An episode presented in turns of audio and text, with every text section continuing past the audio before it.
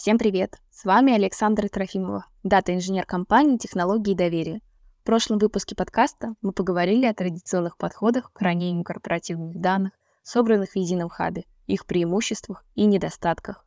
В ответ на ограничения централизованных архитектур появилась концепция Data Mesh или сетка данных.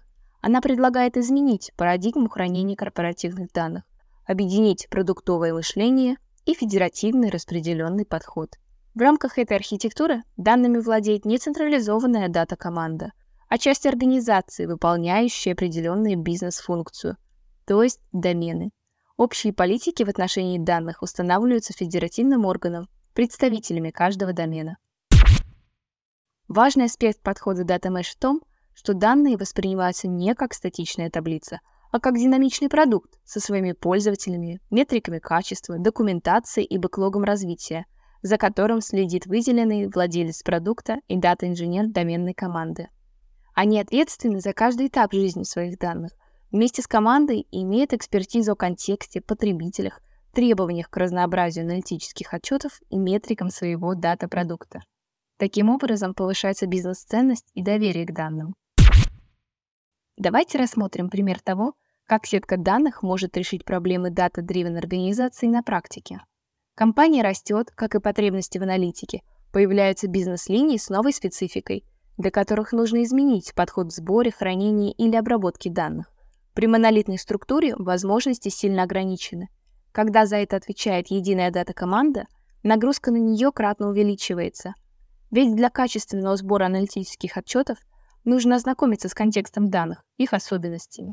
Например, на основании чего можно объединить информацию о покупателях офлайн магазина с транзакционными данными из нового сервиса по доставке. Для этого требуется общение с командой, которая близка к источнику соответствующих данных. Также важно понимать пользователей итоговых агрегированных таблиц и его ожидания, например, расчет каких метрик хотят получать аналитики. Совокупность требуемых для этого издержек влияет на скорость и качество получения данных, которые необходимы для бизнес-решений. При распределенном же подходе у дата-инженеров домена сокращаются затраты времени и ресурсов на ознакомление с данными, контакт с командами, поскольку контекст и прочие требования к дата-продукту уже собраны и закреплены внутри домена. У его специалистов есть понимание того, какую пользу для бизнеса содержат их данные, кому и когда они могут быть нужны, Нагрузка, как следствие роста компании, также сглаживается за счет федеративного подхода. А установка общих политик, как, например, единый подход к выбору ID пользователя, позволяет упростить интеграцию между доменами и их дата-продуктами.